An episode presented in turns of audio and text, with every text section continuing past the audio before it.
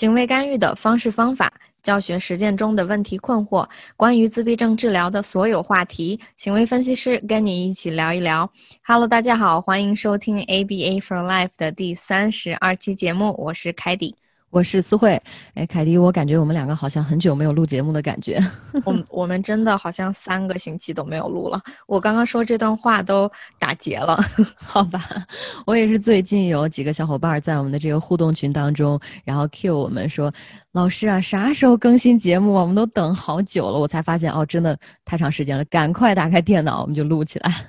是呀，我们确实收到了很多的热心听众的这样子催促哈，嗯，但是跟大家介绍一个资源，就是如果你想跟我们互动的话，我跟思慧呢每天都在我们 MyStar 的资源群里，嗯，然后跟大家在一起，那每天。都有，嗯，我们的老师和家长去问问题或者分享资源，然后我们也有小助教在资源群里每天帮大家答疑解惑的。所以呢，如果你也想加入我们的资源群，可以在我们的公众号的后台留言“资源群”三个字，然后你就可以得到这个加入资源群的方式了，我们就可以见面啦。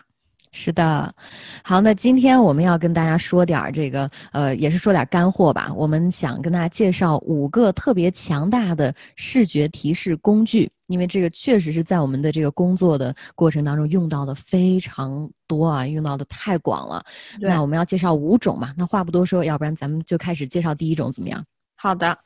今天我们介绍的第一种。视觉提示工具呢是首先然后版，就像这个字面意思一样，我们要告诉这个孩子，首先你要做什么，然后才可以做什么。呃，那大家想一想，我们首先给他的是一个任务型的活动，比如说他不太喜欢的，或者是一个纯属的一个任务，比如说先写作业，然后这个地方呢，我们贴上他最喜欢的，或者他之后可以做的一些轻松的活动，比如说然后看电视。所以呢，呃，这个孩子啊，经常看到首先然后版，他就知道啊，我先要写完作业才能看电视。那有的时候配合的程度也会高一点。嗯，是的，我特别喜欢用这个的原因，是因为它是很巧妙的用了一个，就是呈很生动的呈现在孩子面前，因为它通常是用两张图片来呈现的。一般我们用一个 A4 纸大小的这样的一张纸，然后我们中间对折，这不就形成两个区域嘛？然后左边这个区域是我们先做的事儿，右边这个区域是你做完了这个才能做这个。有的时候啊，我们对孩子说话说你先干这个再干这个，我们说了半天，我觉得还真的没有这么一个。视觉方面的这个这个呈现出来，孩子更容易吸收。哦，原来我能看干这个，我得先做完这个。我觉得我用的非常多，这也是我认为非常好用的地方，就是说说半天还不如直接呈现出来。刚才你也提到凯迪，就是他可以提高我们的孩子就是更加顺从的这个几率啊，更加去配合接下来的这两个活动。嗯，那我就要代表大家问一个问题了。有的老师或者家长可能会问，哎，那凯迪老师，这难道不就是一个呃贿赂吗？因为你让孩子看到了这个事情发展的顺序，孩子看到他会得到什么，他可能就在心里衡量，啊，我这个值不值得我去做第一个呃这个任务型的活动啊？那可能呃是不是给孩子机会？你是不是在贿赂他？可能有些家长会问出来这样的问题。嗯，其实呢，这个不是贿赂哈，贿赂跟首先然后版完全相反，正好相反。呃，贿赂应该是这样子的，嗯，我们在首先然后板上是首先告诉孩子你可以看电视，然后呢你要保证我你把作业写完，所以刚跟我们刚刚讲的正好是相反的，这才是贿赂。嗯，那刚刚讲到了，我们是先啊。做完作业再看电视，所以是一个普默克原则，一个老祖母的原则啊。是的，所以这个大家如果要做这个提示板的话，非常好做。你一定要记住，把任务型的放在第一个，把这个孩子喜欢的放在第二个，做出来呈现出来，绝对没错。对好，这是第一种。那我们说第二种，第二种是活动安排版，其实跟这个呃刚才我们说到这个首先然后版呢有一点点相像，只不过呢是一个更长的好几个活动可以一连串下来的这么一个安排。有的时候我在入户的这个过程当中用到了很多，因为入户的时候没有那么明确的上课下课时间该做什么了，没有一个明确的规定，所以我们老师就会和孩子一起制定一下。哎，我们在这个入户的这个前十五分钟，比如说。我们先去外面玩一会儿，呃，再呃过来做一个什么样的手工的活动？我们再去呃厕所上坐一坐，就是练一下这个如厕训练，然后就是安排好了，孩子还真的更更容易去配合，就比你当下说出来，好，我们这个做完了，我们接下来要去干嘛？相对于这些临时的决定来说，如果你已经有一个安排板已经在那儿了，孩子特别容易就顺顺从了。是的，嗯，这个我小时候也深有体会。就有的时候我忘记上学的时候忘记带课程表了，那这天确实就对未来不呃未知，然后就很焦虑。那有时候有课程表的时候，确实跟这个不带课程表的时候就不一样。所以咱们的孩子也是一样的，我们要让他们对未来有一些预知，知道接下来该发生什么，按部就班的，这样我们就可以降低一些他原有原本可能出现的问题行为。是的，那这个活动安排版呢，你也可以光用图片也可以，但是也可以就是图片加文字都可以。如果孩子特别大了呢，也可以单纯的用文字表达一下，比如说，呃，除了这个每节课的安排，先做什么，再做什么，然后做什么呢？一般我会写一个文字，后面加一个简单的小图，这样孩子能够图文配合起来。呃，有的时候你也可以把它用在这个你一天在家庭生活当中的安排，比如说早晨。我们先去刷牙，呃，刷牙洗脸完了之后呢，我们可以吃早餐。吃完早餐之后，准备书包去上学了。也就是这个活动安排版呀，不仅仅是你上课的时候课堂安排可以用，你也可以把它当做这个在家里生活的时候，让孩子生活更规律，本身就是对孩子一个视觉的提示。呃，我觉得也很好用的。是的，所以在家在学校都可以用这个活动安排版。今天我们给大家介绍的第三种视觉提示工具呢，是提示卡片。嗯，这个就是顾名思义啊，非常简单粗暴，就是一张卡片提示孩子当下的一个正向的行为。那我举个例子，呃，之前我们在节目当中也说过，我们在呃做这个桌面教学的时候，我们尽量少的要用语言去提示孩子，小眼睛看老师，小手放好，要做好。那这个时候我们就可以引进一张提示卡片。在这个卡片上面呢，有一个呃，可能是一个手放在嘴中间做出来这个嘘不要说话的这个呃这个动作。那我们可以孩子一直，比如说嘴里有这个自我自己的声音，或者是没有做好，然后小眼睛也没有看好，我们可以把这个不要说话的这张卡片放在孩子面前，孩子看到了之后。他如果停下来，嘴里这个声音就停止了之后，抓紧奖励，这因为他已经接受到这个反馈了。那做好这个行为，包括你小手叠好一样的，就是我们不要说，哎，小手放好，小手放好，我们给他看一个小手放的好好的一个图片，哎，孩子做出来了，奖励，这是一种。对，那另外一种呢，就是我们把提示卡片做成两个颜色，一个颜色呢是红色卡片，一个颜色呢是绿色卡片。其实我们就用不同的颜色呀，帮孩子去区分一下，现在是什么样的情景，该做什么样的事情。比如说，这个孩子的问题行为是在小组课里经常乱讲话，大声的开始喊，或者大声的回答问题，呃，不是一个非常合适的行为。那这个时候，我们就可以给他建立这样子的控制，就是说，你看到绿红卡的时候。我们就不可以大声的，呃，讲话。你要看到绿卡的时候，那你这时候随便玩、随便说，怎么样都可以。所以我们在上课的时候给他展示红卡。那如果我们的这个刺激建立好的话，孩子就知道哦，现在这个时间我应该该做什么事情，不应该做什么事情。所以这也是第二种它的用法。是的，我这个也用过很多。我之前在呃跟我的孩子一起做这个阅读的项目的时候也做过，就是呃我们是阅读一分钟嘛，我们就计时，呃我就会用这个红色的一面上面写上一起读书吧，然后红色的一面放在地上，小朋友开始读，然后呢我的这个呃呃铃声开始到了之后，我因为我是故意的调成震动，我不想让孩子知道哦这个一分钟到了，那到了之后我就会把这个呃红卡翻翻个面儿，因为背面是绿卡嘛。这个绿卡一呈现，就是读完啦。然后呢，孩子一看到翻过来，哦，太棒了，可以休息了。那之前除了在这个情境当中，我也使用过，在这个玩游戏的过程当中，红卡是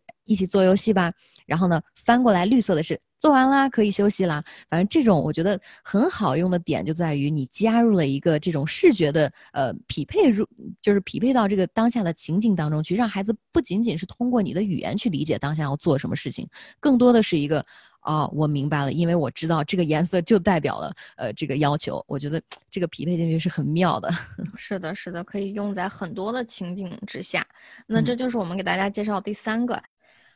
好，今天我们给大家介绍的第四个视觉提示工具呢，就是选择板。选择板顾名思义就是让孩子选择强化物。所以我们第一步要把他所有喜欢的一些玩具呀、活动呀、食物呀，都用一些图片的形式给它集中起来。我们把这些图片做成一个一个呃小卡片，然后给它过塑，用魔术贴呢把它集中在一张纸上。那这张纸上就是孩子的选择版。我们在上课之前、任务之前，都可以让孩子选择一下。哦，你从这些呃你最喜欢的东西里，呃选一样你要赢的这一样，然后你做完任务就可以得到的这一样。其实呀，我们就在做一个偏好评估。嗯，这个有点像一个菜单儿一样，是不是？你把所有孩子可以吃到的菜，把它放在这个一张纸上选一选，然后他做这个任务的时候更有动机了，因为是自己选的。对，是的。所以，如果我们每天做呢，其实就是等于在每天的任务之前都来一次迷你的偏好评估。嗯，太好了，这是第四种选择版。那今天呢，我们给大家介绍的第五种哈。呃，视觉提示工具有点特殊，前四种呢都是这个图片的形式，我们最后一一种要介绍一下视频示范。其实咱们生在这个年代啊，人人都有手机，然后呢，人人都去拍短片，然后我们现在一些呃大全民抖音嘛，所以有的时候做一些小短片非常的方便。那我个人呢就特别特别喜欢在我的这个教学中多加入一些视频的这样的一些教学材料。嗯，那这个视频当中它是是什么样的一个材料？是把这个正确的行为是做出来吗？还是怎么样？是的，我们其实我们用视频示范可以做很多的事情，可以教一个孩子生疏的技能，也或者教孩子一些呃行为的常规都可以。比如说我们呃，我有做过用视频去教孩子刷牙。然后教他先干什么，再干什么，再挤牙膏怎么怎么样，然后怎么刷，然后最后呢，我会把后效也展示给在这个视频里面，就是哦，嗯，你刷完牙了以后，你有一个大大的微笑，然后大家都会说啊，你的牙好白。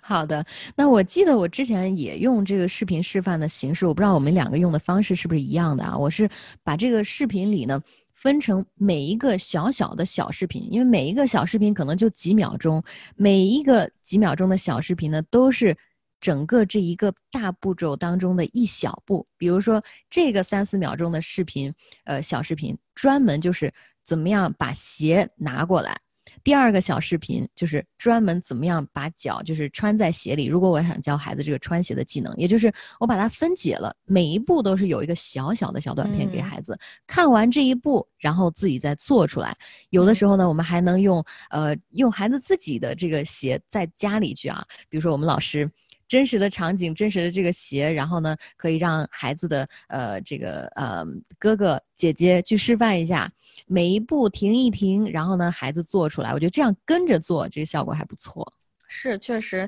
这样子视频示范好像就是一个慢动作的一个这种 展示一样的。是的，视频示范它的用途确实非常广。比如说，我以前还干预过孩子的一些刻板行为。我有一个嗯小朋友呢，他也突然有一天不选择了，就是任何的选择他都不选择。比如说他的呃这个。饭盒里是分成四瓣的，然后呢，呃，四瓣里都有不同的，有一些呃草莓呀，有一些蓝莓呀，所以他每天吃的时候，首先要做选择，我先吃草莓还是先吃蓝莓？就是任何的这样小选择，他都不选择了，也不吃了。我们当时就见对的，也不吃了，他 可以坐在那儿四十分钟。天呐，所以我们当时就鉴定啊，这是一个刻板行为。所以最后我们的这刻板行为怎么样去解决？呃，就是用了一个视频示范，就让他的老师给他拍了一个视频示范，说啊，做选择很简单，你可以用嘴巴说，你可以用手指，然后选择完了呢，你就可以得到一个大大的拥抱，你还可以选择呃得到你喜欢的东西。那我们就是根据这个视频示范，最后把这个非常苦恼的问题给他解决了，因为他在视频里面看到了后效。啊，我喜欢的大大的拥抱，呃，在我选择之后就可以给我，所以呢，呃，这个也是一种用法。嗯，是这样。那我们视频示范呢，还可以教的是一些社交互动的一些行为，比如说我们的孩子，嗯嗯，不会主动跟别人打招呼，那我们可以用视频里的这个孩子的情境，哎，跟别人跟别的老师打个招呼，别的老师夸孩子真是有礼貌的好孩子呀，或者说你还可以教一个分享玩具的方法呀，就是说，哎，你如果想，呃，就是觉得这个玩具特别好玩，如果你分享给小伙伴的话，然后小伙伴就多么多么喜欢你啊，爸妈觉得你很懂事啊，我觉得很多社交互动的这些情境啊，都可以用视呃视频示范的形式，孩子看到了，知道哦，原来我是应该可以这么去做，然后做了之后可以得到就是非常好的这个爸爸妈妈的呃夸奖，然后呢，呃，我觉得是很好的示范作用吧。是的，那大家都有手机，那不妨今天听完节目就去试试吧。好的，好，那这五个视觉提示的工具我们就跟大家介绍完了。如果大家还有更多的你认为更好的工具，别忘了在我们的留言区给我们留言。如果我们下一期节目停的时间。特别长，一定要在我们的互动群里吆喝一声，老师要更新了。对我们尽可能的哈，每次每个星期都更新。是的，但是不保证。好吧，好，那这次我们就跟大家聊到这儿。更多的资讯可以关注我们 MyStar ABA 的呃微信公众账号，还有我们的微博 ABA for Life。那今天节目就到这儿吧，就到这儿了，拜拜。